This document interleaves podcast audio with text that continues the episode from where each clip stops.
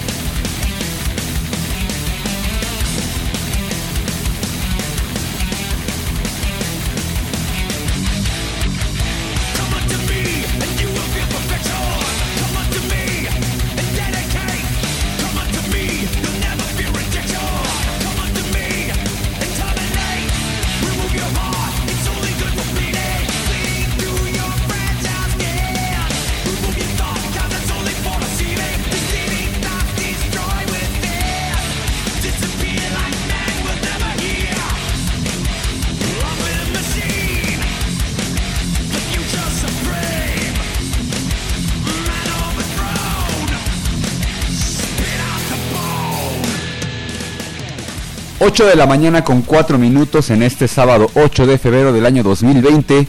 Bienvenidos una vez más a una edición más de Goya Deportivo. Yo soy Armando Islas, quien estará en este lado de la cancha. Saludo del otro lado del cristal a Crescencio Suárez en la operación de los controles, quien lleva el, barco, el barco de esta, de esta emisión. Y pues tenemos mucha, mucha información en el mundo deportivo. Tenemos ya que empezó el estatal de Universiada para la edición 2020 que se celebrará en Guanajuato, en León precisamente. Estaremos platicando de cómo le fue a los Pumas el pasado fin de semana allá en la comarca lagunera. También tenemos boletos para el partido de mañana contra el Atlético San Luis. El regreso de Memo Vázquez a la, a la ciudad universitaria, al Olímpico Universitario. Estaremos platicando un poco, un poco de ello. También pues de cómo le fue a aquellos que hayan apostado en el Super Bowl número 54. Ahí estaremos platicando con nuestros amigos, con nuestros expertos en el fútbol americano. Eh, y hablando de fútbol americano, también en la, en la UNEFA parece que ya hay humo blanco, parece que hay buenas noticias para el fútbol americano estudiantil. Eh, ONEFA y CONADEIP parece que por fin eh, han arreglado sus diferencias ya de, de antaño y pues parece parece ser que por fin, por fin veremos un fútbol americano estudiantil unificado. Habrá que ver en qué termina todos estos acuerdos, en qué se cómo se definen y pues ya estaremos ahondando un poco más, un poco más de ello. Eh, pues puede seguirnos a través de, evidentemente, del 860 de AM, donde está usted sintonizando en este momento, a través de la página web de Radio UNAM, que es www.radiounam.unam.mx, así como eh, pues puede escribirnos a través del Facebook de Goya Deportivo, Facebook diagonal o slash, como usted le quiera mencionar, Goya Deportivo. Eh, pues sin más preámbulo, vamos a dar cauce a la información. Decíamos que el estatal de universidad comenzó ya la semana pasada con las selecciones de fútbol, asociación de ambas ramas, así como la quinteta varonil de básquetbol y los representativos de béisbol y softball de la Universidad Nacional comenzaron con el pie derecho su participación dentro de la fase estatal de clasificación del Consejo Nacional del Deporte y la Educación, rumbo a la Universidad Nacional 2020, cuya sede este año será en León, Guanajuato, como ya bien comentábamos. Y antes de seguir, con la información, no puedo dejar de presentar a mi amigo, mi hermano. Javier Chávez Posadas. Javier, ¿cómo estás? Hola, ¿cómo estás Armando? Eh, Islas Valderas, alias el Pato Drunk. Un gusto estar nuevamente aquí en Goya Deportivo y bueno, pues eh, directamente desde, desde el Angelópolis, desde Puebla. Salí de allá de Puebla a las 6 de la mañana y barriendo aquí en home. Bueno, no, ya digamos me agarraron en con el out, pero llegando aquí a Goya Deportivo, con el gusto de siempre estar nuevamente aquí. 90 minutos de deporte universitario, deporte de la máxima casa de estudios, y como ya lo decías, pues mucha información en cuanto al estatal de la Universidad Nacional que se, se adelanta un poco, ¿no? El, por el calendario. Sí, sí, sí, sí, se adelanta un poco el calendario y hay que recordar también que hay eh, pues algunas disciplinas que no tienen esta fase estatal como tal, son campeonatos nacionales selectivos entonces están eh, conformando sus equipos representativos, en el caso de la UNAM, para poder viajar eh, el próximo mes de marzo a esos nacionales y bueno, pues ya estar compitiendo por un boleto a la Universidad Nacional. Hay que recordar que hay Universidad Nacional, Juegos Nacionales con ADE y terminando la Universidad Nacional hay este Panamericano Universitario allá en Mérida, entonces estas fechas pues se recorren un poquito para darle causa a todo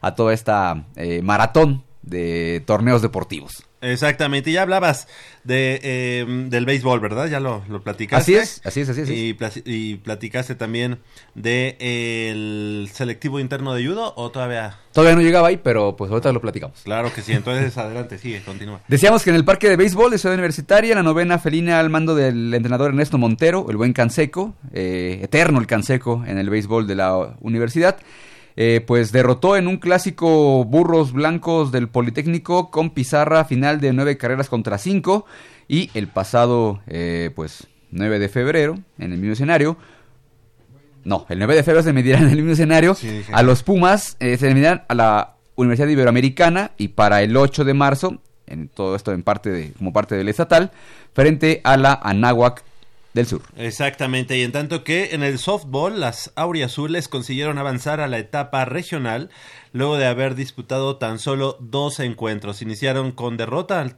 ante la Universidad Novak México Sur por un cerrado siete carreras a seis. Posteriormente vencieron a las Burras Blancas del Politécnico Nacional por 9 a 4. Estos tres equipos, junto con la Universidad Autónoma del Estado de México, estarán disputando el pase a la Universidad Nacional en el regional que se celebrará el próximo mes allá precisamente en Toluca, en la Universidad Autónoma del Estado de México. Así que, pues el softball eh, ya eh, después de que regresaron ya al escaparate deportivo de la Universidad Nacional, pues ya asiduas em, invitadas. Así eh, por evidentes razones también, porque no hay muchos equipos en esta región, pero ya participando en la Universidad Nacional, ya esta sería su tercera universidad consecutiva, ¿no? Sí, sí, sí, sí, ahí recordar que las tuvimos en, en Guadalajara. Sí. A ver, es Guadalajara, eh, después fue Toluca, Mérida, y bueno, pues esperando que en este 2020 clasifiquen, ya sería la cuarta universidad desde que volvieron y bueno, pues ojalá ojalá ya este pues trasciendan, digamos, se queden no solamente en la fase de grupos. Hay mucho nivel, ¿no? Hay mucho nivel a nivel, eh, digamos que a nivel nacional. nacional este, hay equipos, eh, pues, como es en el béisbol, lo que es la parte del Pacífico, el norte y el sureste de la, de la República Mexicana, tiene mucho nivel y bueno, pues ahí están las Pumas después de que regresaron, después de varios años de ausencia, eh, esta, este, esta disciplina en la Universidad Nacional. Pero bueno, pues esperemos, como ya bien lo comentas, que en las próximas eh, ediciones de Goya... De, también, también, también. Ediciones de la Universidad Nacional, pues tengan posibilidad de ir escalando peldaños y por qué no pensar en, en algún momento colgarse alguna medalla, ¿no? Sí, sí, sí, ojalá, ojalá digo ahí, este, pues, si bien en la, en la UNAM no hay como tanta tradición eh, beisbolera, en el softball las chicas que están dentro de este equipo pues sí compiten en otras ligas de fuera, evidentemente, pero pues este sentido de pertenencia a la universidad pues yo creo que les hace como querer representar de mejor manera a, a la universidad, ¿no? A su, a su universidad. Y bueno, pues hablando un poco del fútbol asociación, el equipo que comanda Jair Juárez, el femenil, derrotó por 1-0 a la Escuela Nacional de Entrenadores Deportivos en juego disputado en el campo 1 de la pista de calentamiento, allá en Ciudad Universitaria.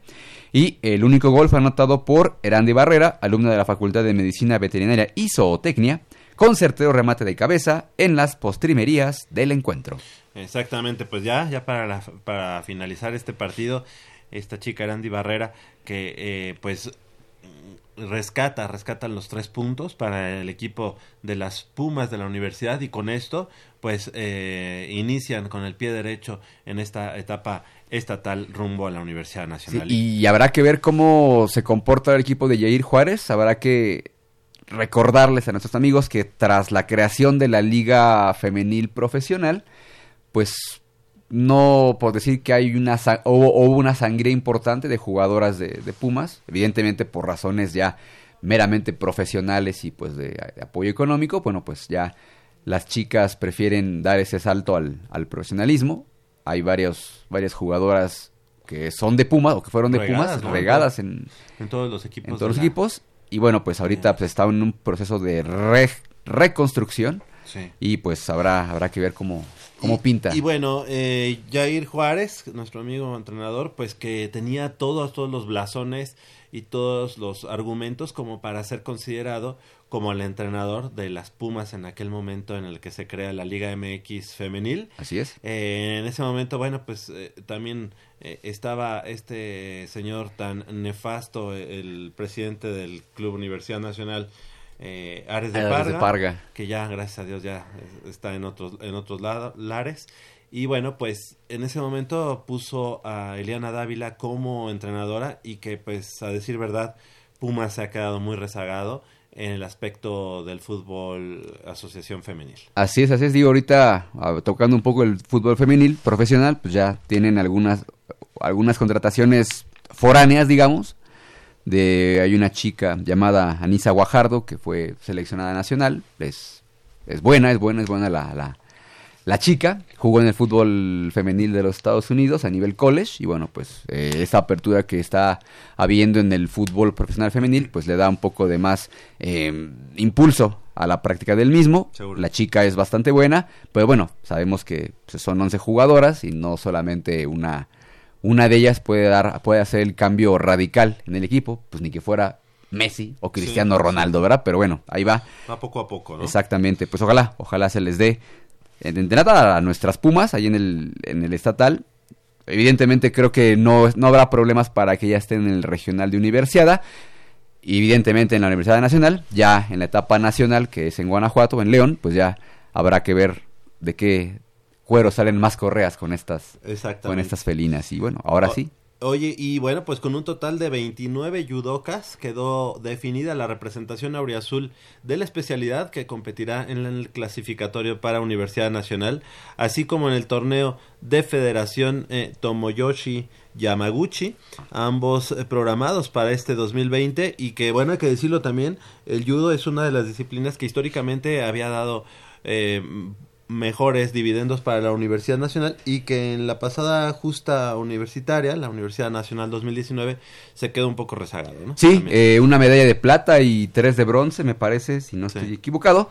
Eh, también eh, hablamos que los deportes de la UNAM sufren o tienen, eh, cierran ciclos, cierran algunos chavos, ya son, eh, ya egresan y ese nivel competitivo que, que tenía o que mantenía el, el- el judo en este caso, pues se ve un poco disminuido, precisamente por esa gente de experiencia que se fue. Pero bueno, ahorita están retomando el, el- paso, el, el nivel. Muchos judokas nuevos, según me, me decía, eh, bueno, novatos, por decirlo. Nuevos, pues no, ¿verdad? Sí. Novatos, eh, el profesor Hilario Ávila, que tiene todos los años de experiencia dentro del judo de la universidad, dentro del judo nacional, pues habrá que ver que cómo se comportan estos, esto, este nuevo equipo, el roce que pueda tener en este clasificatorio para Universidad Nacional y en este torneo de federación Tomoyoshi Yamaguchi. eh, y pues tratar de pues reconstruir, ¿no? O volver a esas épocas gloriosas del judo de la UNAM. Oye, pero digo, hay que decirlo como es, el anteriormente las disciplinas de contacto, en este caso las artes marciales, daban dividendos a, a- a la Universidad Nacional. Estamos hablando de karate do, de taekwondo, de judo. Así es. Y bueno, aunque no es un arte marcial, pero también la lucha, luch- las luchas asociadas o la lucha, ¿no? Así es. Y pues de un tiempo a la fecha, eh, Karate Do fue el primero que se quedó rezagado. Sí. Taekwondo ya también. Uf, Y bueno, Judo eh, en este momento pues también anda cojeando. anda hacia ese, hacia ese, hacia ese camino no tan este benéfico para nosotros que amamos el deporte universitario. ¿no? Algo se tendrá que hacer tanto en, bueno en todas las, las artes marciales que se practican en la Universidad Nacional. Con excepción, porque ahí hay un buen trabajo, eh, Lima Lama, ¿no? Que ha dado buenos Sí. dividendos a las últimas fechas. Sí, sí, sí. Yo nada más estoy esperando que el Himalama sea deporte de universidad. Y Y, ahí se y cae. órale. Y ahí se Eh, cae, No, Creo ¿Cómo? que le falta mucho porque de- su- sus eh, reglas y sus... um, eh, sí, sus reglamentos todavía no están lo suficientemente sólidos como para poder tener conformas, claro. ni siquiera un regional o un nacional, ¿sabes? Entonces, o sea, sí los hacen, pero todavía ni- no están bien establecidas, entonces va a ser algo difícil. Y no hay muchas instituciones que practican el Lama. Además. Exactamente. Entonces, pues digo, podemos ser los campeones eh, 20 veces, pero pues si no nada más te enfrentas a uno o dos equipos es muy complicado, ¿no? Sí. Pero eso, eh, lo que... Y buenos días, Mitch, Michelle Ramírez Corral. Esa voz sensual que escucharon. Exactamente, le damos la bienvenida. Pero estábamos diciendo, ¿no? Este, en, en los años, pues que 2000, 1998, 99, pues era muy importante el aporte que hacían los Las las artes artes, marciales.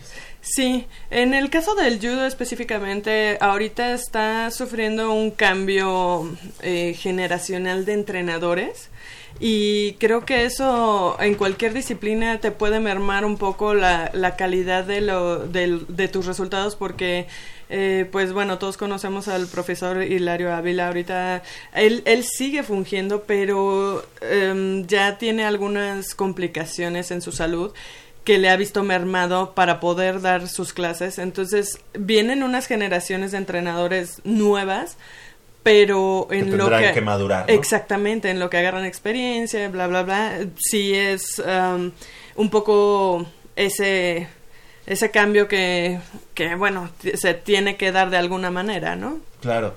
Pues, eh, pues así las cosas. Eh, Karate Do fue el primero que se quedó rezagado. Posteriormente el Taekwondo. ¿Hace cuánto que no vemos eh, medallistas eh, en Universidad Nacional de Taekwondo? O sea, de Sí, taekwondo. ha- sí han habido, sí han habido, pero ¿En la universidad, uno, dos, sí, sí, han- sí hemos tenido. O sea, Y bronces. ¿no? Uh, ajá, es uno, dos, un, o sea, son Como como de los me garbanzos. acuerdo, creo Sí. que en Puebla, ¿te acuerdas de estos hermanos? Sí, que- pero después de los hermanos... Tan- No, eso es de Karate Do, sí. Eh, pero... los hermanos de Antuñano. De Antuñano, exactamente. Eh, pero... Y ya de- era su última universidad en Puebla. Ajá, Y luego sí. se los chupó la bruja y se fueron a, a Nayarit. Con la universidad de Nayarit. ¿o?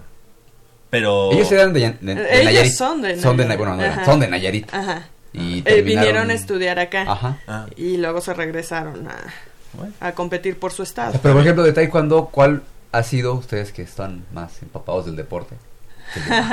De- el, último Bueno, o oye, la última exponente. Este es el último, taekwondo? este es el único foro este abierto de gente que conoce del deporte universitario. No es por echarnos guayabazos, Exactamente. Pero, pero así es.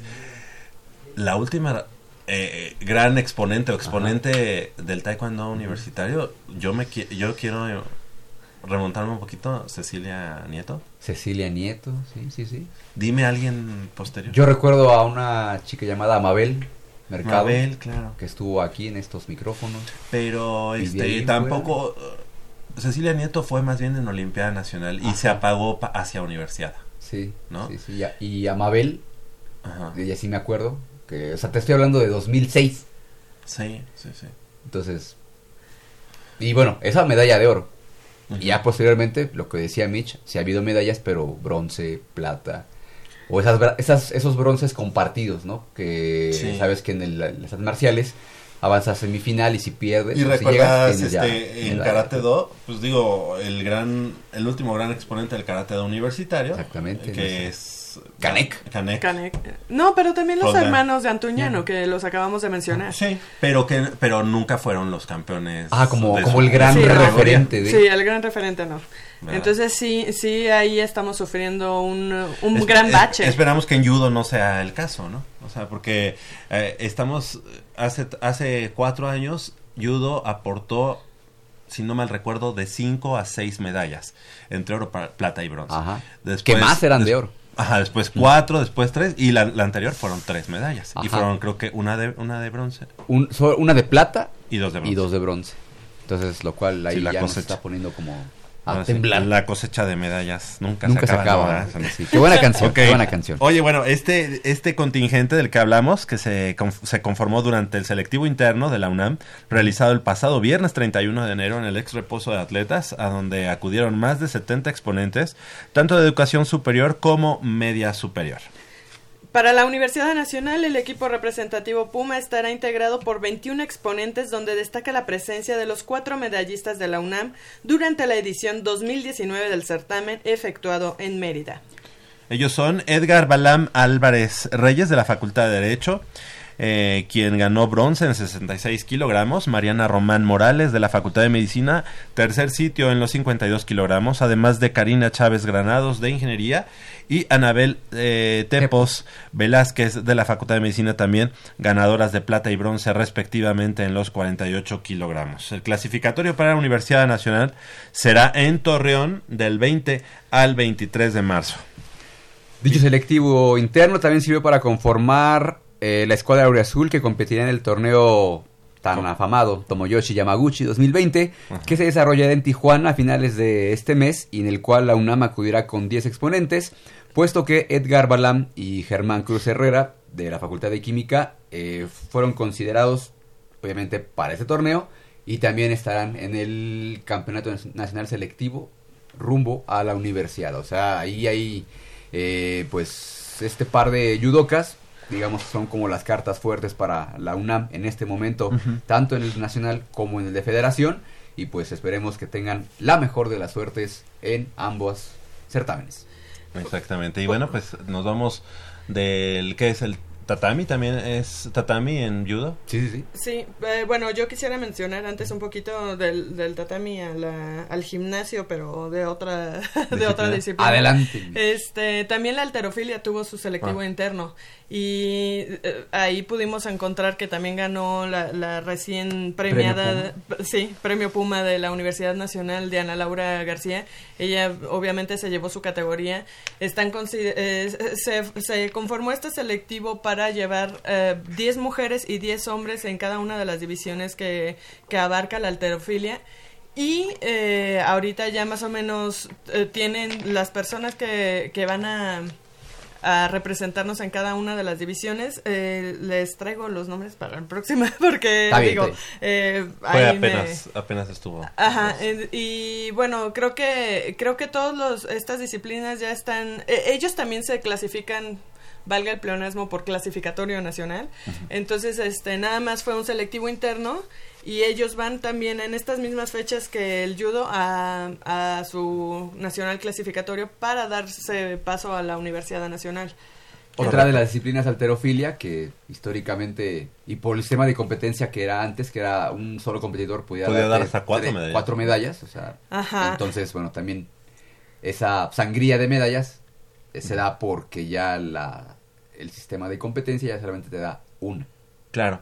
Recuerda que en algún momento eh, la Universidad Autónoma Metropolitana, que no, digamos que no es una potencia deportiva, eh, llegó a estar por encima de la UNAM en el medallero Por esas solamente medallas. por alterofilia, porque con tres o cuatro este, buenos alteristas, pues podían sumar hasta 12 medallas. Y que de hecho una universidad de Sonora, el CESUES, Ah, claro. solamente llevaba equipo de alterofilia y ahí como Se iba hasta los primeros lugares. sí, semana y media arriba. Bueno, lo, ya después llegaba sí. el atletismo, Ah. Ya todo el mundo y ya se rezagaba.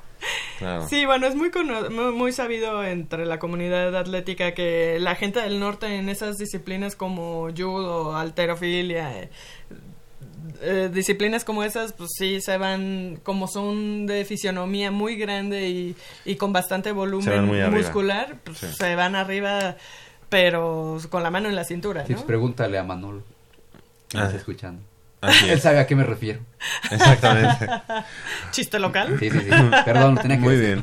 bien. Y bueno, pues ahora nos vamos al canotaje. Y es que con un crono de 2807.14, Lucero Medo- Mendoza Calixto, estudiante de la Facultad de Psicología, se colgó la medalla de plata en la prueba de canoa eh, una persona en 5000 metros senior durante el Campeonato Nacional de Distancia Larga de Canotaje efectuado en la pista olímpica de remo y canotaje Virgilio Uribe de Cuemanco. La regata efectuada los días 31 de enero y 1 de febrero fue convocada por la Federación Mexicana de la Especialidad, a la cual acudió el equipo Puma con 15 representantes. Por lo que respecta a Lucero, el tiempo que realizó en dicha competencia le da esperanzas para lograr el pase pa- rumbo al Mundial Juvenil de la, de la especialidad, que se desarrollará en Alemania en fecha aún por definir.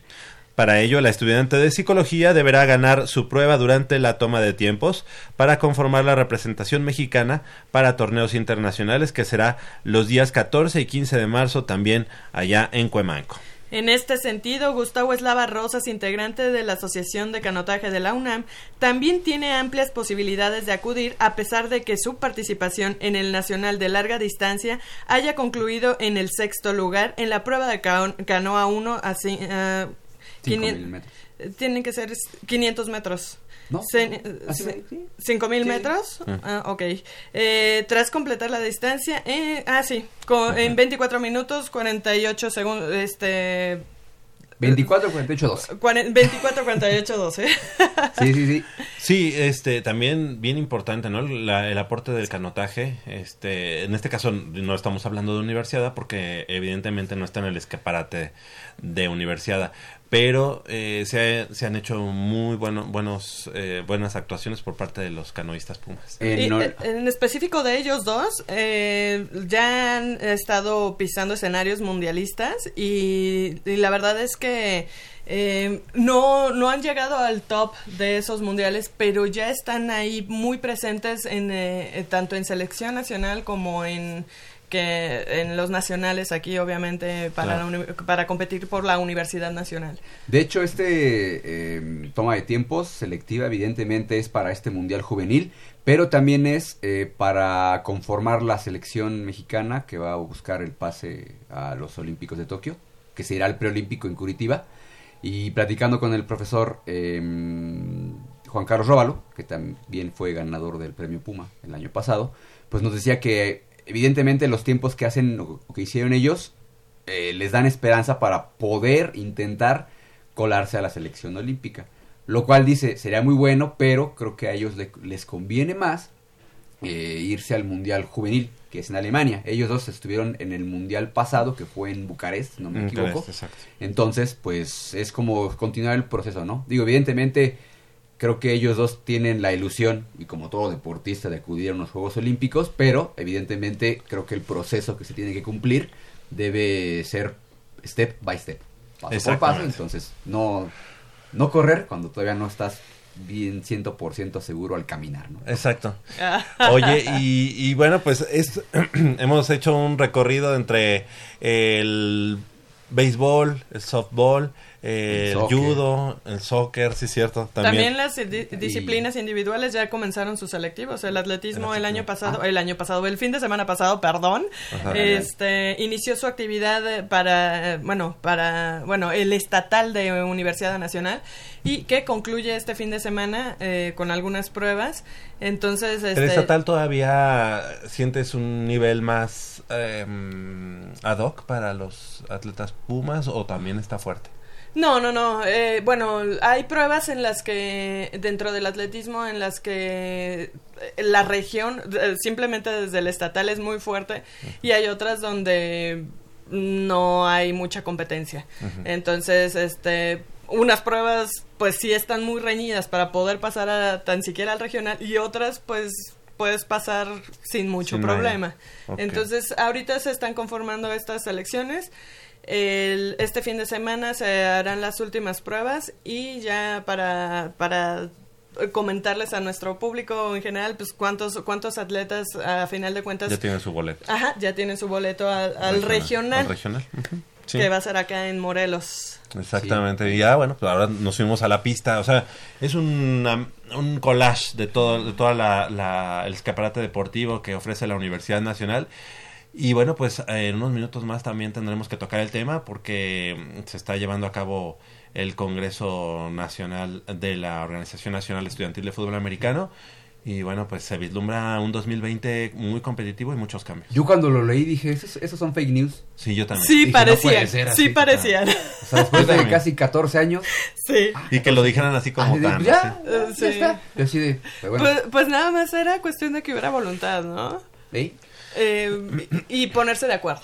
Eh, hay que hay que hacer muy específicos en que las reglas serán seguirán siendo las de ONEFA Sí. porque quien llega a tocar la puerta a ONEFA para con la cola entre las patas un poquito decir perdón este me pueden Ya me arrepentí. me pueden abrir de nuevo ¿Me dispensas? Eh, la CONADEP es eh, Oye, todos merecemos de- una segunda oportunidad, ¿no? Digo... Claro, pero te, te tendrás que acoplar Ah, no, a claro. los reglamentos, que Pero- era lo que durante estos años no quisieron No sé. hacer. Exactamente. Sí, sí, sí, definitivamente. Pero bueno, eh, 8 de la mañana con 32 minutos. Allá afuera está Valentín Albarrán que nos está esperando para entrar a esta cabina y platicarnos todo, todo lo que hay en cultura física en este 2020 para la UNAM. Claro que sí. Au. Pausa y volvemos.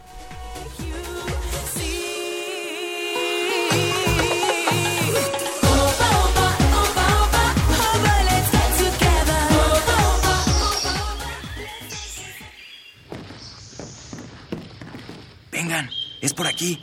Con cuidado para no despertarla. Pero si ya son las ocho. Shh. A las tres arrancan, muchachos. Rífate, Pedrito. Con esta tiene que caer. Despierta, dulce amor de mi vida. Chale. ¿Pero por qué nos moja? ¿A qué mujer no le gusta que le lleven gallo? Pues a todas, pero no cuando escuchan Goya Deportivo. Los sábados en la mañana tienes una cita no querrás que nadie te moleste. El cuadrante ensordece con el rugido del felino.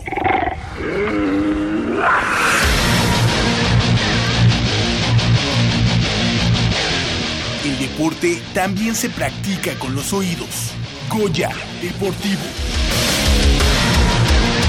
Escúchanos todos los sábados de 8 a 9.30 de la mañana por el 860 de AM. Goya Deportivo, la voz del deporte universitario.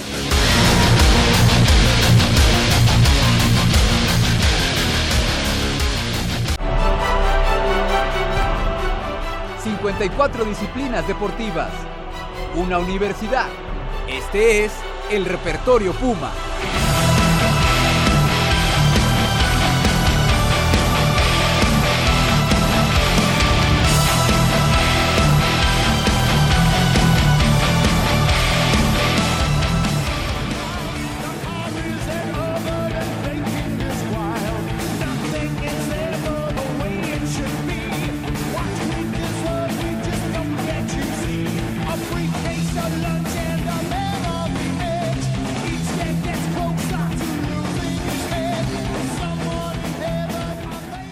la mañana con 35 minutos. Estamos de regreso aquí en Goya Deportivo y los invitamos a que nos sigan a través de facebook.com diagonal Goya Deportivo porque precisamente en este momento estamos transmitiendo en vivo también eh, a través de Facebook Live y puede pues vernos, puede este criticar, Conocernos. criticarme, ¿verdad? Decir, este viene en vivo. No, no es cierto, claro que no.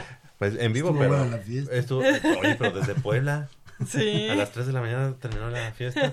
No, dije, me, me duermo tres, tres horitas y ya me voy. Y aquí estamos, con todo el gusto.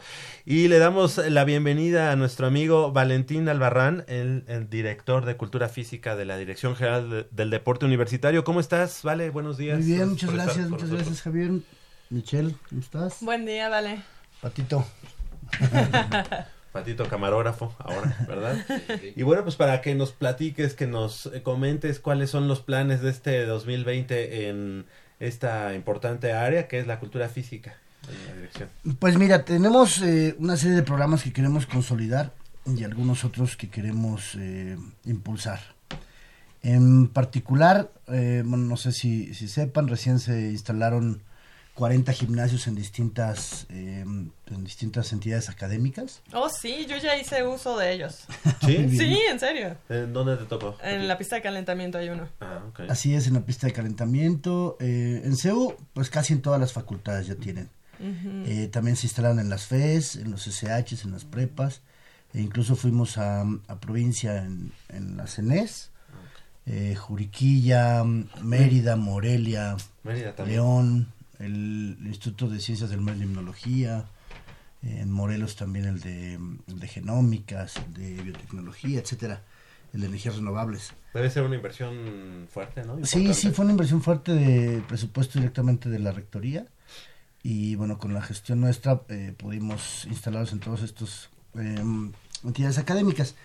El paso siguiente es ahora eh, que se usen, ¿no? Porque pues cuántos, eh, cuántos hemos visto que están ahí en los, los públicos y que no tienen uso justamente porque no hay una persona, un promotor, un instructor que oriente ¿no? La- las actividades en ellos. Entonces, hacia allá vamos. De hecho, vengo regresando de una gira por la CENES eh, en, en Juriquilla, eh, Mérida y León para eh, llevar capacitación en este sentido, eh, que se queden los promotores pues con la idea de cómo usar estos aparatos y, eh, y también algunas otras actividades, ¿no? Llevamos eh, entrenamiento funcional, llevamos Ultimate y Go, que son dos disciplinas que nos están interesando mucho eh, promover y llevamos incluso baile, ¿no? Y la idea es ir detonando en cada uno de los planteles, tanto de la zona metropolitana como del interior de la República, em, eh, pues estrategias que ya se queden de manera permanente. Obviamente no podríamos estar nosotros en todos los, los planteles todo el tiempo. Claro. Entonces la idea es ir detonando cositas para que los interesados, los promotores, eh, aquellos que están prestando su servicio social o que ya trabajan en alguna disciplina, que a lo mejor ya acabaron su elegibilidad para ser representativos del plantel, pues les interesa seguir colaborando y eh, se capacitan y ya se convierten en promotores de activación física, ¿no? Ya sea a nivel de, de deporte, predeporte o propiamente eh, ejercicio, ¿no? En distintos niveles de intensidad. Qué importante, ¿no? Este, hemos, eh, bueno, las noticias cada vez son eh, más recurrentes en cuanto a la obesidad, en cuanto al sedentarismo que hay en, en la actualidad. Y bueno, pues esto nos ha llevado a que México ocupe los primeros lugares en obesidad infantil, juvenil y bueno, pues es- esto seguramente seguirá en los próximos años para, para las personas adultas. Así es, eh, justamente el para- lo paradójico es que un país como Estados Unidos, que es el primer lugar mundial en los Juegos Olímpicos Olímpicos de verano y eh, que va a seguir siendo una potencia mundial en ese sentido, eh, tiene los mismos problemas de obesidad y de sedentarismo que nosotros. Porque a muy temprana edad eh, seleccionan eh, a los talentos y quienes no son talentos pues se quedan ahí como espectadores, ya no tienen cabida para seguir haciendo una, una actividad sistemática que los aleje de esto. Entonces sí, uno de los objetivos es fundamentalmente vencer más que la obesidad, el sedentarismo, porque también está, está visto y hay muchos estudios que, que demuestran que a lo mejor alguien que tiene una, una, eh, el hábito del ejercicio, pero no lo hace de manera suficiente para bajar de peso para bajar su complexión, eh, es una persona mucho más sana que, aquel, que aquella persona muy esbelta que no hace nada de ejercicio. Y eso ¿no? se convierte en una sociedad más sana o una sociedad no tan sana. O sea, la ociosidad es la madre de todos los vicios y entonces de, ahí se derivan muchas, cosas.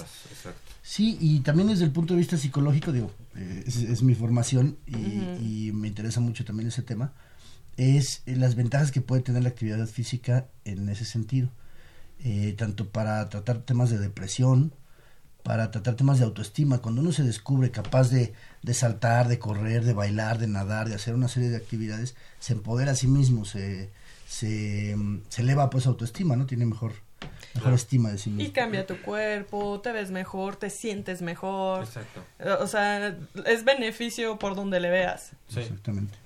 Y además de que el deporte y la actividad física, pues también hace que se segreguen, no sé si es- sea la palabra, pero ciertas sustancias como oxitocina, secreten, sí. ¿verdad?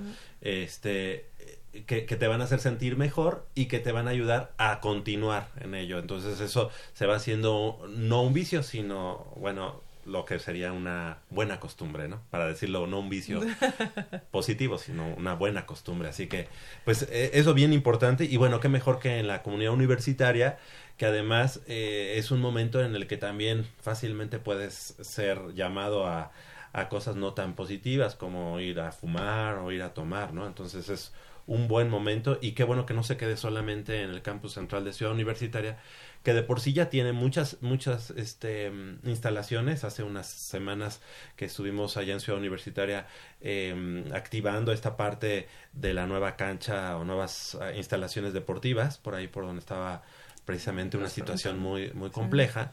Este y ahora no nada más ahí sino que en las prepas en los SHs y como ya nos dices en las CENES no este más allá digamos de las fronteras del Valle de México ¿Cómo, cómo va a ser este proceso de que tengan a alguien que pueda estar eh, ayudando a la gente que quiera integrar o hacer uso de esos este eh, eh, aparatos gimnásticos en las diferentes eh, escuelas y facultades. Sí, lo vamos a atacar de distintas vías. Eh, ya existen propiamente promotores que, que están ávidos de colaborar en, el, en, su plantel para este tipo de actividades, ¿no? Obviamente coordinados, valga la redundancia, por el coordinador deportivo que cada uno de los planteles tiene. Okay. Entonces, es a ellos a quienes capacitamos, ya sea en, en, Ciudad Universitaria o vamos en el programa que tenemos de deporte universitario en tu plantel, donde eh, es itinerante, vamos recorriendo cada uno de ellos aprovechamos para capacitarlos in situ, eh, con clases tipo, con ejercicios, etcétera, ¿no? que, que, ellos puedan tener elementos para ya replicarlos de manera propia, de manera este, autónoma. Eh, por otro lado, estamos generando videos para que también tengan acceso, tanto usuarios como los entrenadores, a clases tipo, a rutinas mm. tipo, a, a, a, que también ilustren los riesgos ¿no? de usar mal un, un aparato de estos. Eh, y eso se va a subir a la red para que esté disponible para, para todos los usuarios, ¿no? Correcto. Mm. Eh, pues eso suena bastante bien y bastante um, ambicioso, ¿no? Este, el hecho de no nada más tener eh, la inversión en cuanto a la infraestructura, sino en cuanto a la gente que puede este ser una guía para, para toda la gente que llegue a, a hacer la práctica deportiva sí. sí. es muy muy importante sí. porque si nada más pones los aparatos sí. bueno llegas y haces lo que crees y como crees y, y... y luego sales lesionado sí, hay, llevan cada, cada kit de aparatos son son 11 para tratar diversos grupos musculares son un instructivo ¿eh? lleva un instructivo un tótem donde incluso se sugiere el, la, la, cantidad de repeticiones por aparato okay. eh, la frecuencia con que se debe hacer el tiempo que se le debe dedicar e incluso se sugieren rutinas, ¿no? Uh -huh. Y que no eh, necesariamente este y este aparato esta vez y otro día combinar estos otros aparatos. Claro. Pero... Y que se presta a que no necesariamente tengas que llevar short o pants sí, no. y, y, tenis, sino que pues estás estás sentado y moviendo a lo mejor nada más la parte aunque este, sería superior. lo óptimo. Sí, pero digamos no es este prohibitivo de la no, no, gente Que, no, que no lo lleva. Sí, es, también creo que hay que atacar esa idea de que el ejercicio solo se debe hacer en alguien que sea muy atlético, que esté, eh, que esté completamente preparado, que tenga los implementos adecuados. que Yo creo que el ejercicio a este nivel, a un nivel de salud, a un nivel de, de, de este hábito, no tiene que ser tan exigente, ¿no? En el sentido de, de implementos, de, de, incluso, o sea, lo que sí es básico es que tengas elementos para saber la salud del, del eh, participante, ¿no? Sobre todo en un principio. Sí.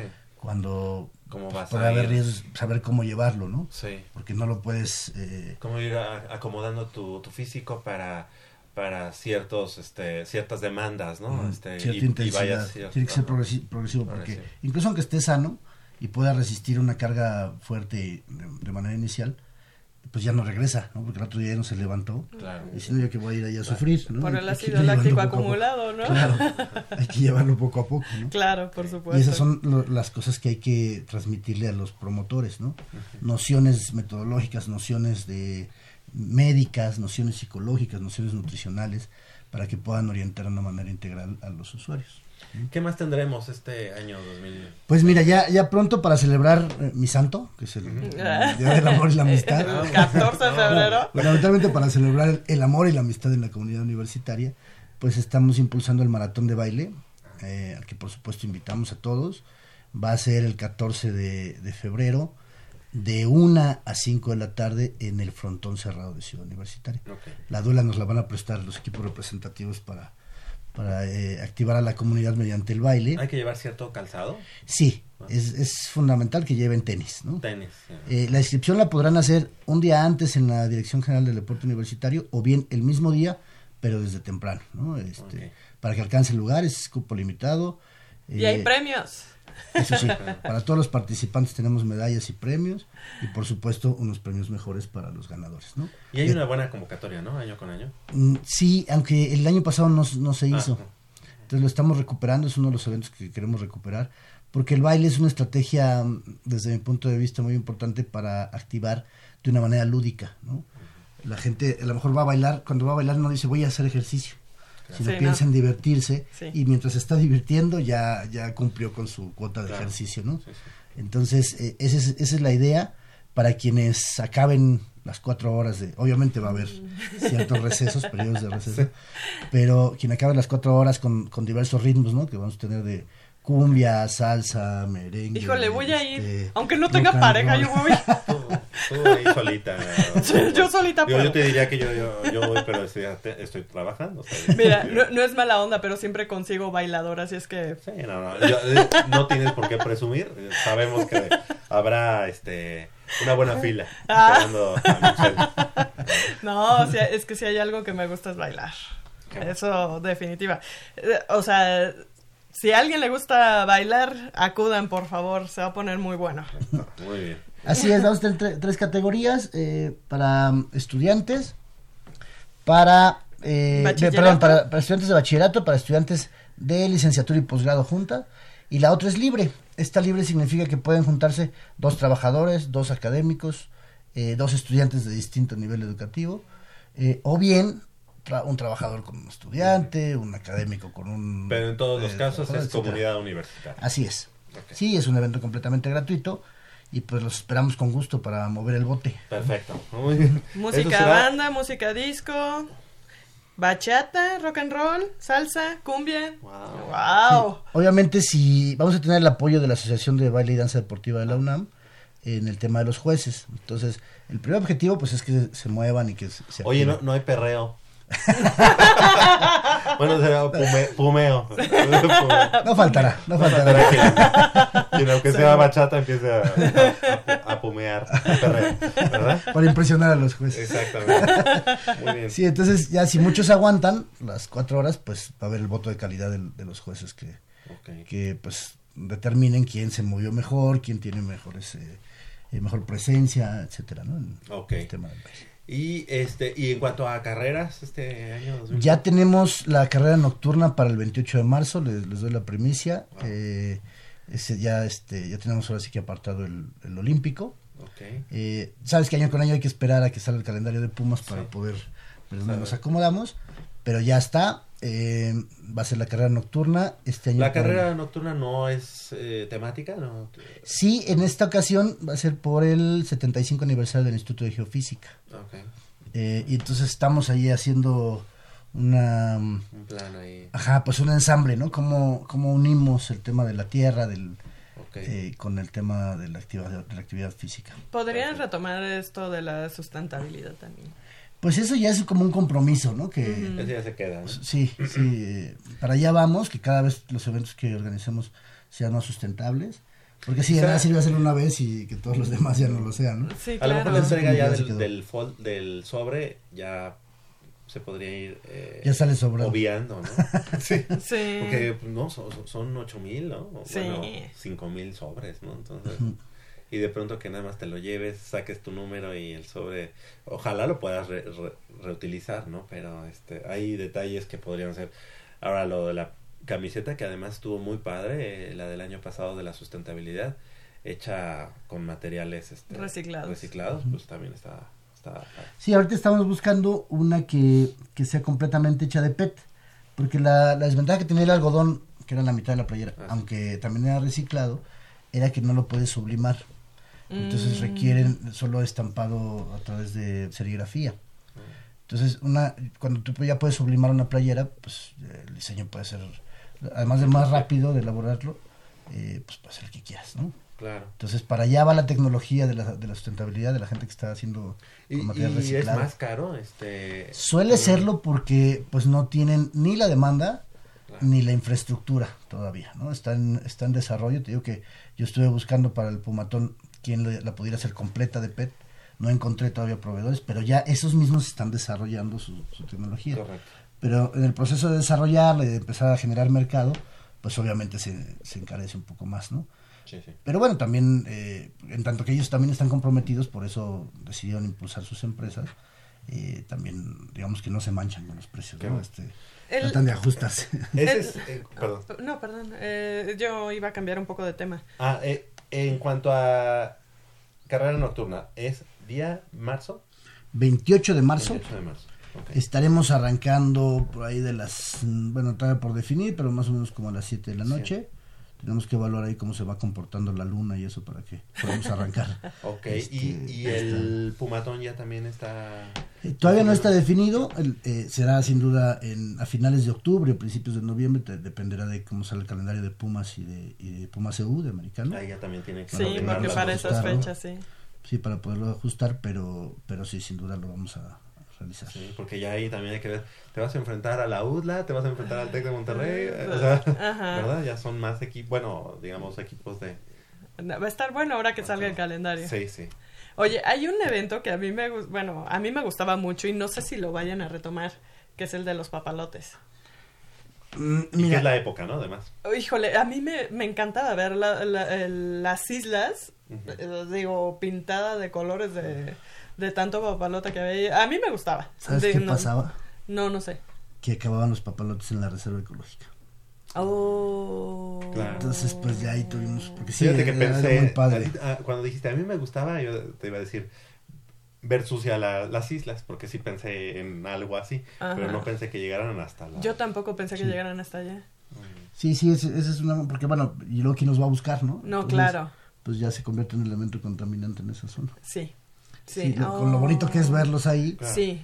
pues sí, ese fue la, la- el Ah, tema por el cual ya no sé si. Pues habrá algo otros, ah, habrá otros eventos Seguro. entonces. Oye, fíjate que ahorita que estás aquí y que además tuviste seguramente cierto cierta cercanía con el equipo, con el Club Universidad Nacional, ahora que, que fue la inauguración de, de la cancha, hemos, hemos estado platicando aquí en Goya Deportivo muchas veces este, de por qué, eh, a lo mejor no, no es contigo, pues, pero ¿por qué viene la carrera de Águilas del América?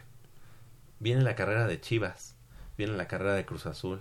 En otros estados viene también la del Atlas, la de Monar- Monarcas Morelia, cada quien en su estado. Pero de Pumas como tal, del Club Universidad, no hay una carrera, no hay, no hay así como una comunicación, o no has tenido una comunicación como para, oye, ellos tienen al, al este, patrocinador oficial de las carreras por, eh, o sea, por lógica, como es Nike, ¿no? Hay una infraestructura, eh, digamos económicamente hablando, también más sólida eh, que, que, que la Dirección General del Deporte Universitario, pues hay más posibilidad de ingresar este patrocinios. Nunca se ha hecho, porque lo hemos comentado con gente del Club Universidad Nacional, siempre como que la salida es así como... la Eh, Como que echarle la bolita a la Dice, dirección. no, es que nosotros participamos con la dirección de deportes de la UNAM. No sé si mandando a Goyo, prestándole ciertas cosas, pero esa no es colaboración. O sea, no hay una carrera de los Pumas de la universidad. Sí, bueno, tú sabes que, eh, digamos, los Pumas son Un ente... son de la universidad, pero se, se administran aparte, ¿no? Este, no dependen de la Dirección General del Deporte Universitario. Eh, eh, pues yo no he tenido acercamiento, al menos de- desde el año pasado que inicié como director de Cultura Física, no he tenido un acercamiento para este tema, ¿no? Claro. Ha, ha habido para otros y de manera muy fluida, ¿no?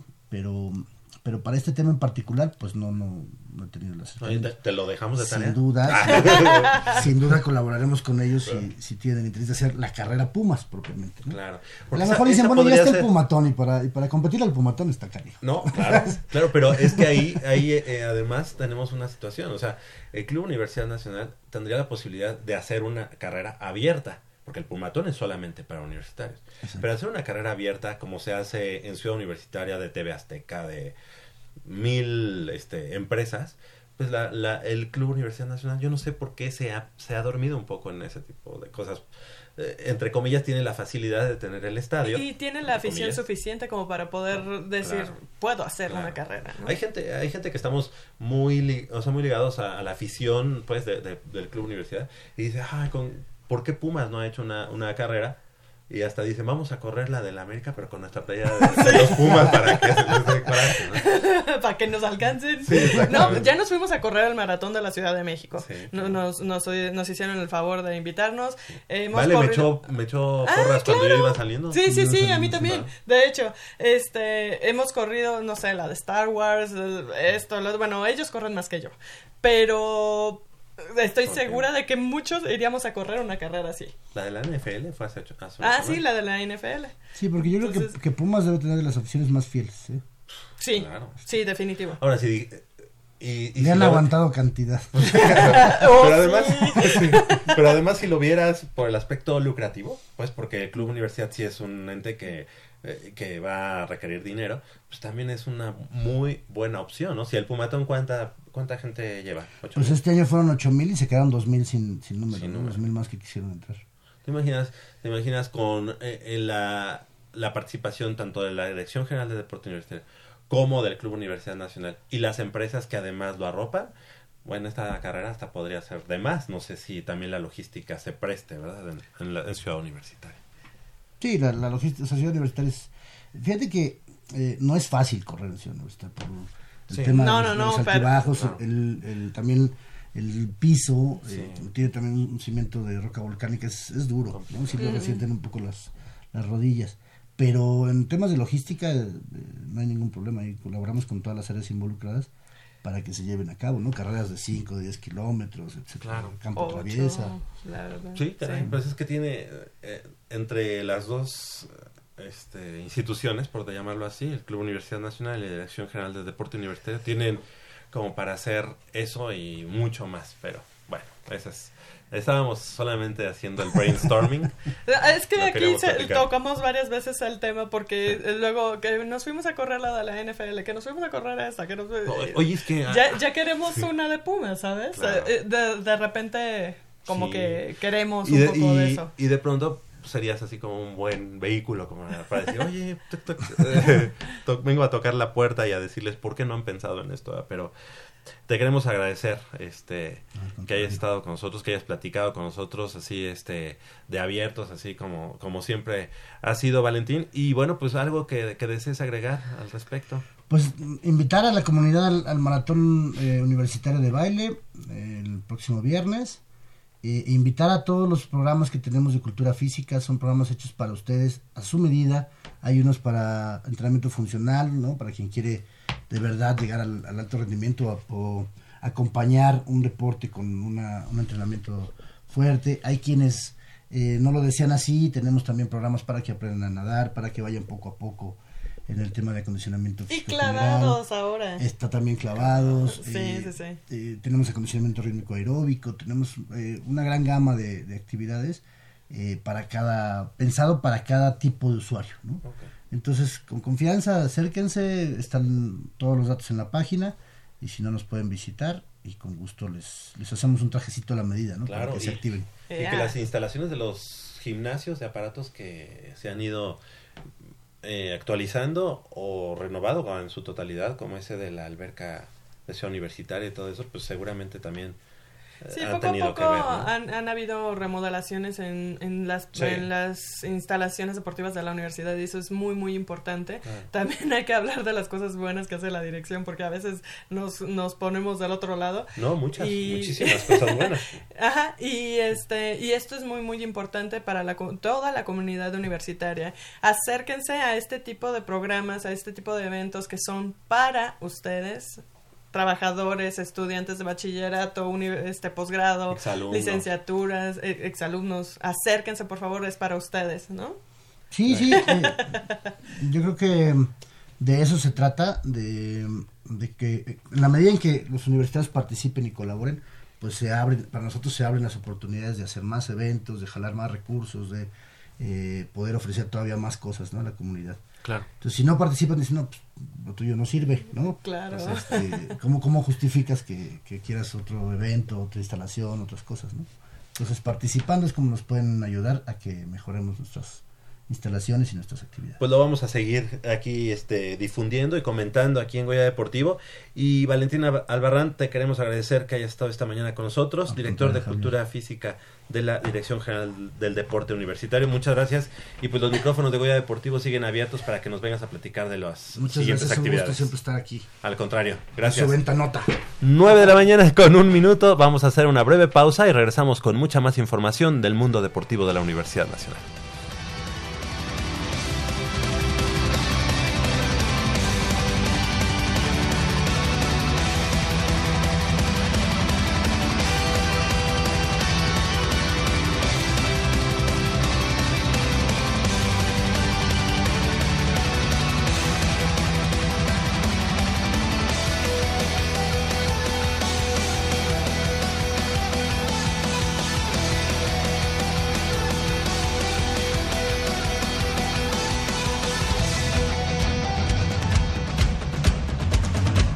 Deporte vive en nuestra máxima casa de estudios. Más de 40 disciplinas diferentes, cientos de deportistas, una sola voz. Goya Deportivo. Cada sábado el felino se apodera del cuadrante. 90 minutos del deporte de tu universidad. Escúchanos todos los sábados de 8 a 9.30 de la mañana por el 860 de AM. Goya Deportivo. La voz del deporte universitario.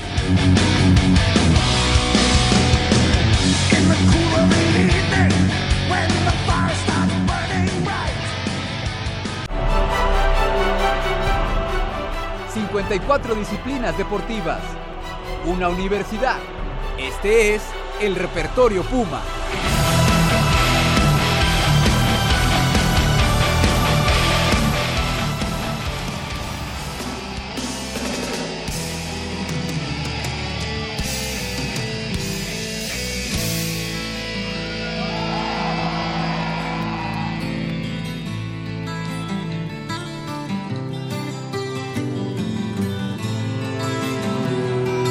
Nueve de la mañana con tres minutos. Estamos de regreso aquí en Goya Deportivo. Y bueno, pues eh, se está llevando a cabo el eh, Congreso. mm, ex- eh, bueno, no, ordinario, anual, de la Organización Nacional Est- Estudiantil de Fútbol Americano.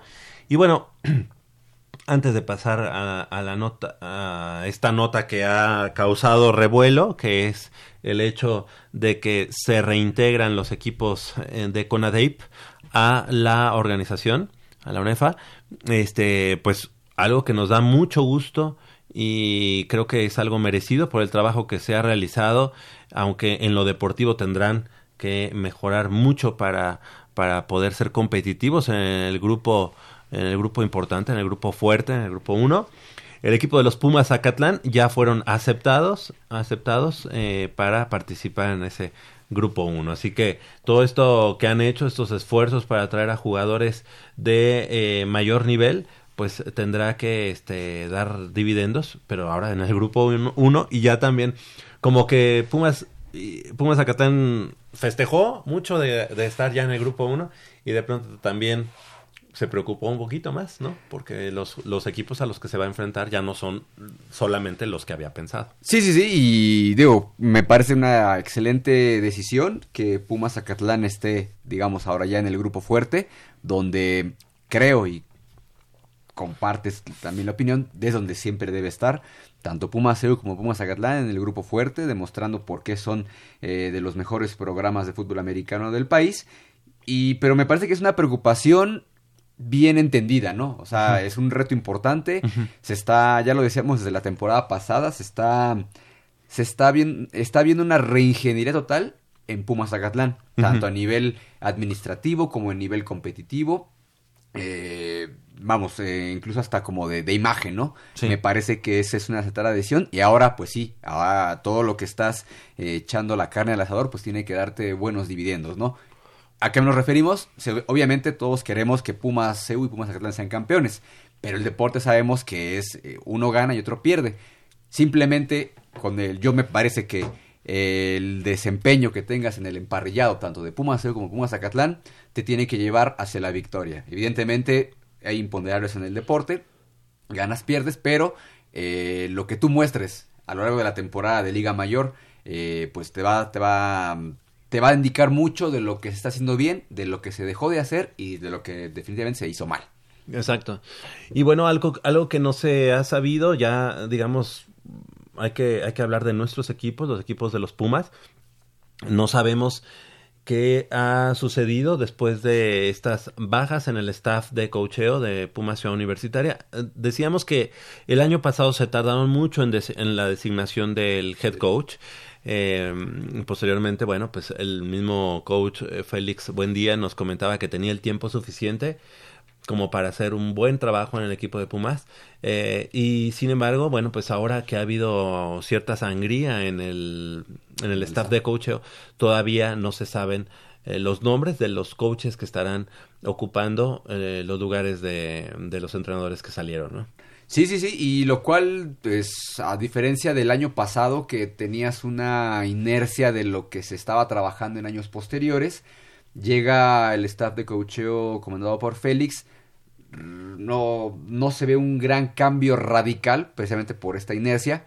Pero ahora que ya tienes un año de trabajo, completo o no completo, pero es un año de trabajo, ahora pues yo creo que esta sangría me parece obedece a, las nuevas necesidades, al nuevo sistema de, de, juego que quiere implantar Félix. Yo quiero pensar, porque Félix no es así de un coach improvisado, Evidentemente fue, y, bueno, vino este, este recorte, esta, sangría, pero ya tiene eh, apalabrado por lo menos a la gente que va, que va este, a ocupar esos lugares. ¿no? Ahorita él está en, en, Mazatlán por lo, del, por lo del Congreso de ONEFA, pero yo esperaría que al regreso pues ya, ya nos tenga eh, pues la sorpresa de ya pues, traje a Bill Parcells, por ejemplo. No, no Digo, no, ojalá ya tenga el, a, la gente, a la gente que él considera que es la mejor para poder ocupar ese tipo de, de puestos en el staff de coacheo.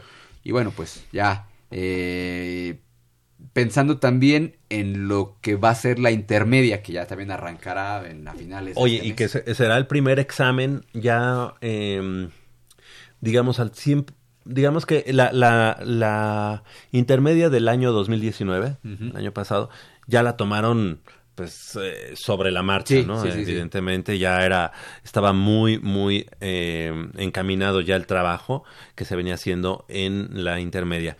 Posteriormente la Liga Mayor podríamos haber dicho, bueno, tuvo poco tiempo, este, no se acopló, eh, siguió trabajando con el mismo staff o con varios elementos del staff anterior.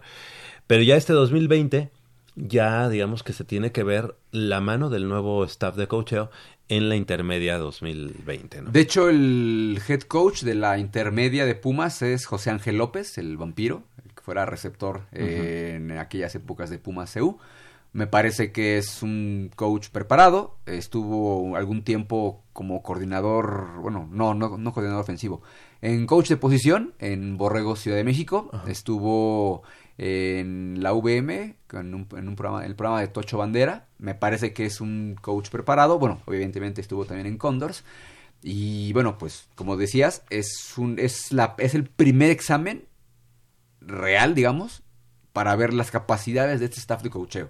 Decías atinadamente que la intermedia del año pasado se agarró sobre la marcha y evidentemente los resultados pues se vieron a la luz y no podemos ocultarlos. Que ha sido una de las peores eh, temporadas de la intermedia. y, me parece que en ese sentido eh, Puma CU eh, no puede permitirse una temporada más o menos similar. O sea, no. de entrada no puede ser perdedor.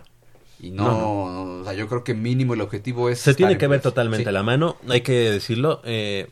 José Ángel, López. José Ángel López, el vampiro. El vampiro. El vampiro. Él trabajó también como coordinador ofensivo en los Borregos cuando Félix Buendía estuvo como, ah, como coach, ¿no? Sí. sí, como coach. Y no fue un buen momento para el Tec de Monterrey Campus. No. Ciudad de México. No, no, no, ya desde que tiene desde, mira, coaches atrás Bla, eh, desde... se me fue. Estuvo Pavel, estuvo... Oh, este, el de la línea ofensiva. así, ¿cómo se llama? Se me fue su nombre. Em, um, um, Bueno, ya tiene varias generaciones que esta intermedia no ha... que se fue a Centinelas, este coach. Eh, ¿Ulises? Ulises. Ajá. ¿No era él? Sí, pero co- con, de, en la generación de Ulises todavía Black funcionaba. Y, eh, o al menos estaba llegando a los playoffs. Ahorita ya tiene varias... Bueno, después ya no llegó a los playoffs y ahorita ya fue de los últimos lugares. Exactamente, entonces... Pero sí, lo que decíamos eh, es que hay que decirles a los amigos, eh, Mitch estaba afuera ahorita de la cabina, pero eh, esta es la prueba ya, digamos que ya no tiene... O sea, no hay este, margen de no hay error. margen de error. Sí, no. Porque ya ahora sí estamos hablando de que este nuevo, este staff de Puma Ciudad Universitaria tiene la responsabilidad del equipo de intermedia al Sí. 100%. Ya. No, La- y- el año y- pasado no, porque ¿No? ya lo agarró sobre la marcha. Sí, y, y, pues sí tienen que pensar que pues va a ser de donde se van a nutrir, entonces tienen que llevarlos a un buen término y... y a- Y ya son pocos los coaches que se quedaron, digamos, de la de la administración pasada. Pasa. de coach, pues, Ajá. pasada, ¿no? O sea que De si- hecho, ya sigue están- Pavel o no? Solo están Pavel y, y este ¿El vampiro? Alejandro. No, el vampiro no estaba con la administración pasada. Ah, sí es cierto, cierto. Este, solo está Pavel Toski y Alejandro mm, el Simpson, ¿cómo se apellida? Uy, es que... Es... Solo están ellos Sí, dos. Simpson. Nada más. mundialmente conocido como Simpson. Y bueno, es lo que platicábamos. Tendrá ya que decidir quiénes serán los elementos que estarán este incorporándose a su staff. Y sobre todo porque ya en lo que platicamos al principio del programa, ya se viene una época, me imagino que será de mayor nivel competitivo en Liga Mayor, con, Oh, el- la, sí. con la integración, Oh, sí. esperemos, de, la, de los equipos de Conedey. Oye, qué, qué mal momento para los cambios, ¿no? Sí, sí, sí, digo, mal momento para Pumas porque se encuentra en una etapa de reestructuración, de reconstrucción, o sea, eso no podemos negarlo.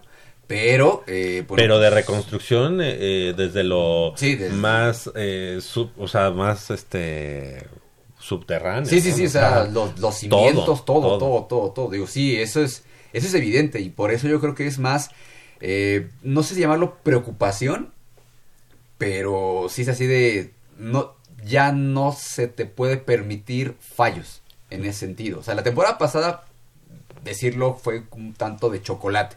Es como de, ah, bueno, vienes Bueno, llegando, lo, agarraste. eh, sí, vale. La intermedia, ok, dimos chance. Sí. Nosotros no Claro, tenemos claro. por qué dar chance, ¿verdad? pero simplemente como aficionados, ok, Sí, lo, lo aceptamos porque la situación tenías por la que atraviesa. Pero ahorita es así de no puedes, o sea, de verdad yo creo que no no puedes permitirte eso porque finalmente tu intermedia es lo que va a permear como dice Mitch en la Liga Mayor. Quizá no en esta temporada, en las siguientes. Vienen buenos elementos de la juvenil, ¿no? Sí, también hay que hay que rescatar Sí. eso.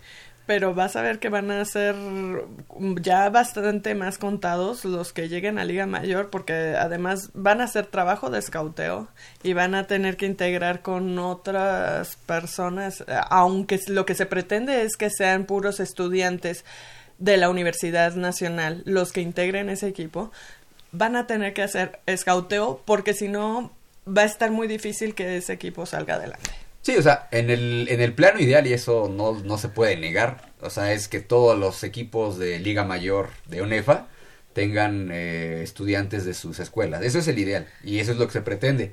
La realidad, o sea, eso es, es innegable, es poco probable.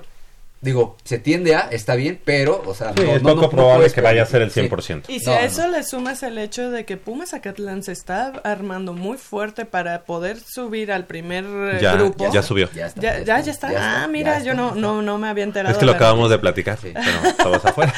¿Ahora fue en el Congreso o cómo? Sí, ya. Ah, ya, ok, perfecto. Ayer fue. Si a eso le sumas eso, pues, eh, ¿cómo va a quedar parado Pumas EU? Eh, yo creo que aquí eh, la sombra no es Pumas Zacatlán, es decir, no... No, no, no es que sea la suma, no, la sombra, perdón, sino que cómo, cómo le va a resultar todo eso Claro. a los Pumas EU.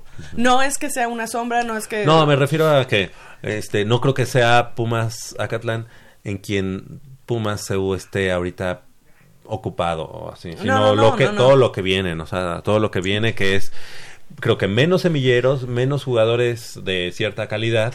Este Pero lo que es un hecho es que sí, Pumas Zacatlán también se Ah, está armando sí. hasta Y- los dientes. y, me- y mejores rivales. Claro, claro. Entonces, todo, todos esos factores, ¿cómo se van a conjugar?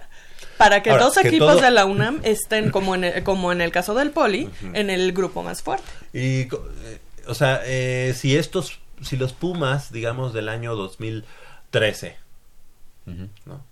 Estuvieran en esta situación, en esta situación, creo que nos sentiríamos mucho más Tranquilos. tranquilos Sí. de que, bueno, hay un equipo que tiene buenos fundamentos, que atrás hay una intermedia que viene bien, hay una juvenil que viene Que bien, y hay unos semilleros enormes Ajá. donde tienes así como para nutrirte y para mucho tiempo. Sí. Claro.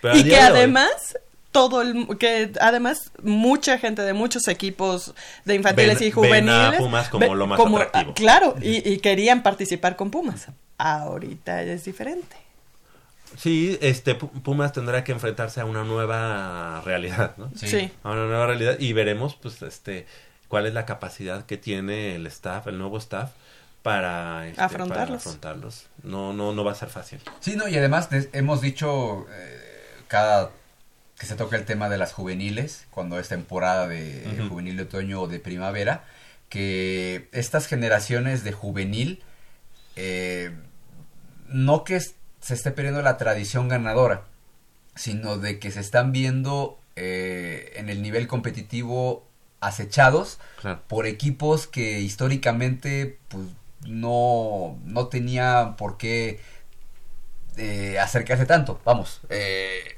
linces de la VM, eh, a lo mejor en el momento de los potros salvajes, los mismos, las mismas águilas blancas, los burros blancos, o sea, ese tipo de, encuentros que- desde semilleros que ya, que como decimos, van a nutrir a la larga el equipo de Liga Mayor. Y ya no es, digamos, tan fácil derrotarlos, o ya se, se- es cada vez más complicado ganarlos Ganarles, claro. el caso de la VM, ¿no? Que no le vemos ni una en, ju- en- en categorías juveniles. Y Ya en intermedia, pues ahí ya nos están dando eh, algún susto. Ese tipo de situaciones se van reflejando en Liga Mayor. En Liga Mayor todavía no pasa que los linces te Nos te ganen. ganen, ¿no? y si a eso le sumas que esos equipos ahora ya cuentan con el staff de coach que antes tenía la universidad Bueno, pero, por ejemplo, en el caso que no de... son las condiciones ideales pero En el caso del INSE, es, este, ahora yo lo veo hacia la baja, ¿no? Sí, o sea, también. hay una desbandada de jugadores, hay todavía así como muchas incógnitas en cuanto a qué va a pasar en lo administrativo, porque posiblemente esta red de universidades extranjeras Ay, se sí es deshace de la, UV de es la verdad. UVM. Sí, sí. Entonces Es ya no hay como más o mucho dinero. Los equipos que están, están, digamos, ya aceptados para estar en la UNEFA son los tecnológicos de Monterrey, Campus, Monterrey, Toluca, México, Guadalajara, Puebla y Querétaro, así como la Universidad de las Américas, Puebla. Así que esos son los equipos que ya están integrados al grupo, uh, bueno, al- a, Al los, juegos, fuerte, a los juegos cruzados que van Ajá. a tener.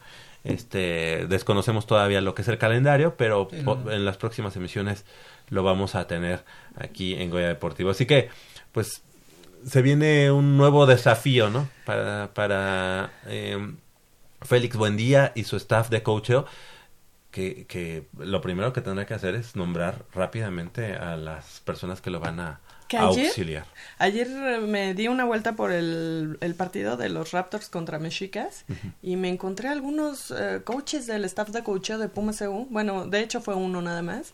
Eh, ahí se me hizo muy, muy raro. De los actuales, del, del equipo de, de, de Félix sí. Buendía. Se me hizo raro verlos allá, pero eh, este... Pues creo en- que Alberto de León también ya se integra, ¿no? Al, al de Condors. Ah, bueno. ¿O ya eh, estaba? eh, eh, es como lo, lo más natural que de Pumas pasen a Condors o algo así. Ajá. Pero verlos en Raptors, Sí. sí, fue así como... Bueno, pues así, así las cosas. Son las 9 de la mañana con 20 minutos, hacemos una breve pausa y regresamos con más información del mundo deportivo de la Universidad Nacional.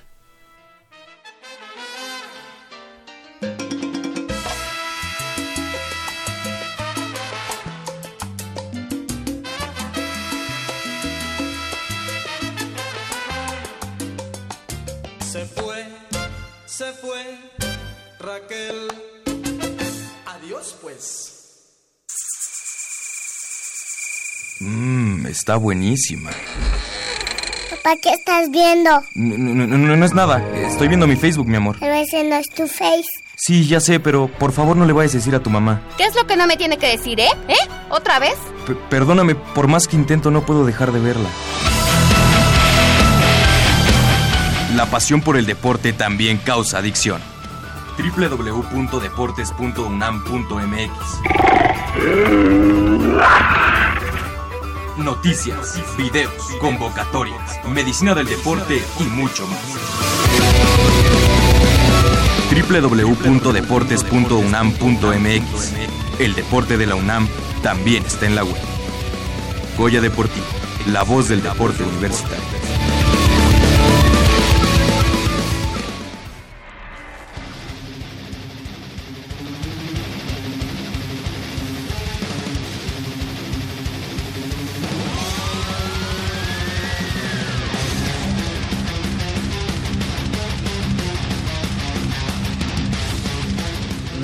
La mañana con 22 minutos, estamos de regreso aquí en Goya Deportivo.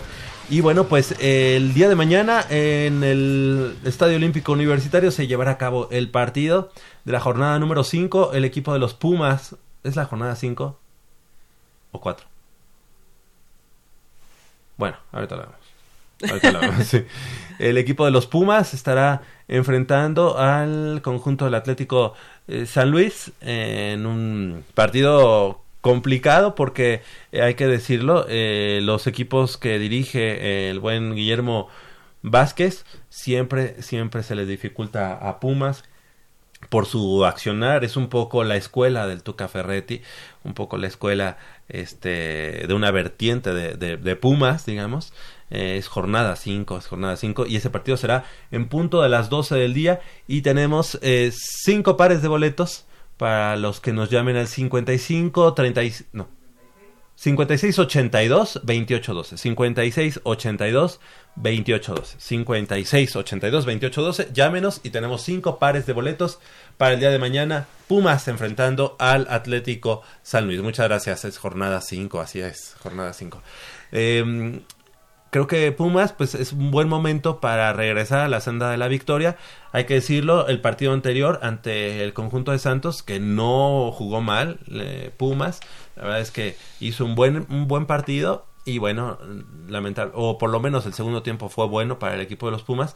Se ven mayores variantes a la ofensiva, se ve mayor idea en el equipo y obviamente también se ve más orden en la defensiva del equipo universitario. Así que 56-82, 28-12 y se lleva su par de boletos para el partido de mañana. Pumas enfrentando al eh, Atlético San Luis. En el Olímpico Universitario. Sí, oye, y las chicas que han dado dos partidos bastante buenos allá en, en, la, en la cantera de Ciudad Universitaria, enfrentando y empatando contra el equipo primero de, de Monterrey y, eh, y también empatando y viniendo de atrás contra el equipo del América. No, no se vio mal tampoco el equipo. No, no, no, ahí van las chicas. Sí creo que pues ha- han sido un poco el resultado también de, como lo comentabas al principio del programa, un poco de las decisiones más administrativas que de, la- que de las capacidades físicas, porque muchas de ellas tienen muy buenas capacidades físicas,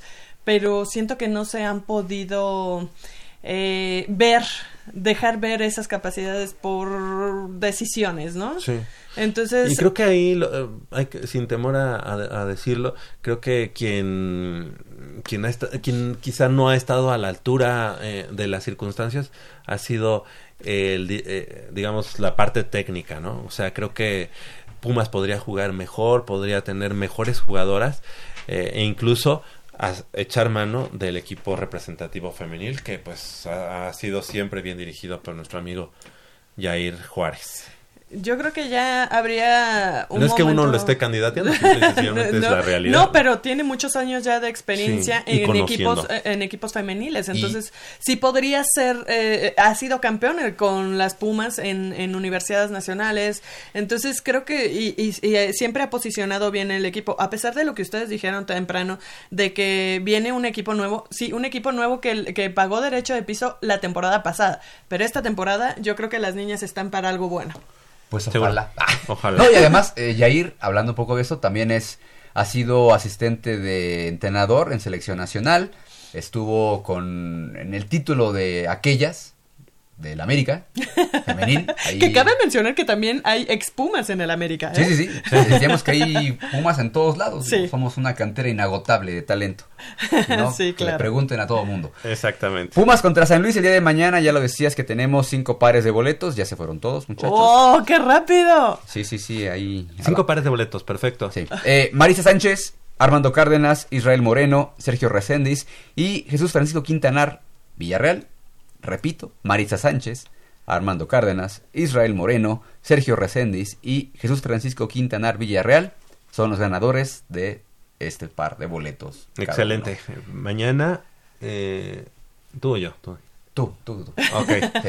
Este, de 11 a 11, qui- 10. Ok. De 11 a 11, 10. Ahí en el costado sur de la torre de rectoría, justo enfrente del eh, el mural La Universidad del Pueblo, el pueblo a la Universidad de David Alfaro Siqueiros. Ya no voy a decir la pagaduría porque eh, este, sí me han dicho, es que la pagaduría está aquí. Sí, bueno, siempre digo que enfrente del mural. Prefiero Exacto. mejor como referencia el mural del El mural, el sí. costado sur, porque la pagaduría no siempre sabes dónde está, ¿no? Bueno, digo, Que está está- enfrente, ¿verdad? Pero... No Pero está un punto de referencia, digamos, Ajá, para la exacto. gente que... Entonces ahí de 11 a 11.10, eh, previa identificación, ahí estaré entregando sus pares de boletos. Y el taco correspondiente, El porque taco, hace, sí. hace hambre esa hora de la mañana. Sí, claro, claro, claro, claro. Pues así, así las cosas. El equipo del- de los Pumas en eh, la rama varonil, bueno, la Liga MX, eh, podría sumar de tres. Tiene la obligación de sumar de tres. El Estadio Olímpico Universitario ahora se ha convertido en su gran fortaleza, ¿no? Sí, sí, sí, y sobre todo Como debe contra, ser. contra San Luis, que me parece que a pesar de que Memo Vázquez trae ese equipo y conoce perfectamente a los Pumas, no, no creo que de- represente mayor problema. Me parece que Pumas juega bien. La verdad es que es los refuerzos que han llegado Encajaron eh, muy bien. muy bien, jóvenes sobre todo, y me parece que Pumas tiene fácil para ganar un 3 a 0, muchachos. Así, ¿De verdad? de verdad, así ya. Nunca aviento ese tipo de comentarios, pero hace por hace lo que he tiempo. visto, hace tiempo.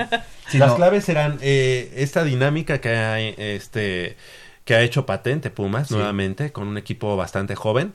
Sí, sí, sí. Ese sería uno. Dos, obviamente la altura y el este y el clima del. Estado Olímpico Universitario, eh, las condiciones a favor, como es estar ante su público y yo creo que tienen un buen, o sea, tienen ahora un poquito mayor de profundidad en cuanto Sí. a las líneas y en cuanto a la, a la banca. Lo único malo, el único así punto flaco que sí le veo es la defensa. Mm. Eso sí, en, contra Santos, en este rally de, Ajá. De, de partidos De que partidos tuvo, sí. así parecía de béisbol, la serie. O sea, sí, sí exhibieron, ex- sí, fue exhibida la, la defensa. Así Me es. parece que tiene que corregir ahí ciertas, ci- ciertas situaciones, pero si Pumas ataca como lo sabe hacer y como lo ha estado haciendo y consigue que el balón no esté en su cancha, me parece que no habrá problema. Pero sí creo que la defensa hoy por hoy es el punto flaco, a pesar de que jugadores como Johan Vázquez, que, se, que ha demostrado ser un muy buen elemento ah, en esa posición, eh, es el lado donde cojea. Sí, Siento yo. A mí, este, yo creo que sí es una defensa que a lo mejor no es muy buena en cuanto a nombres, pero sí en cuanto a ubicación. Sí. Y entonces esos, eh, bueno, menos en la, en la pelota parada, ¿no? Sí, ahí es donde digo que adolece Sí, bastante y ¿no? bueno, pues, complicado ojalá. y además con un Alfredo Saldívar que si bien es cierto nos ha salvado de algunos goles, también en la táctica fija eh, no, no tiene mucha técnica para las salidas. ¿no? Exactamente. Y y sabe que es alto el muchacho, pero bueno. Pues sí, estamos llegando al final de esta emisión, pero bueno, pues ya tenemos a los ganadores mañana de 11 a 11.10, ahí donde, donde quedamos. Lo repito para que no haya problema. Marisa Sánchez, Armando Cárdenas, Israel Moreno, Sergio Reséndiz y Jesús Francisco Quintanar Villarreal. Ok, del otro lado del micrófono, Crescencio Suárez en la operación de los controles técnicos, como cada semana, y de este lado del micrófono nos despedimos. Gracias, Michelle Ramírez Corral. Gracias a todos por prestarnos mm, sus oídos como cada sábado. Yo les mando un beso, Puma. ¡Mua! Gracias a Armando Roberto Islas Valderas, alias El Pato Drum. Gracias Javier, gracias Mitch, gracias Crescencio Suárez. Nos escuchamos la próxima semana con mucha, mucha información del deporte universitario. Yo soy Javier Chávez Posadas, les agradezco el favor de su atención, no sin antes invitarlos y recordarles que el próximo sábado en punto de las 8 de la mañana tenemos una cita aquí en Goya Deportivo con 90 minutos de deporte universitario, deporte de la máxima casa de estudios. Hasta la próxima.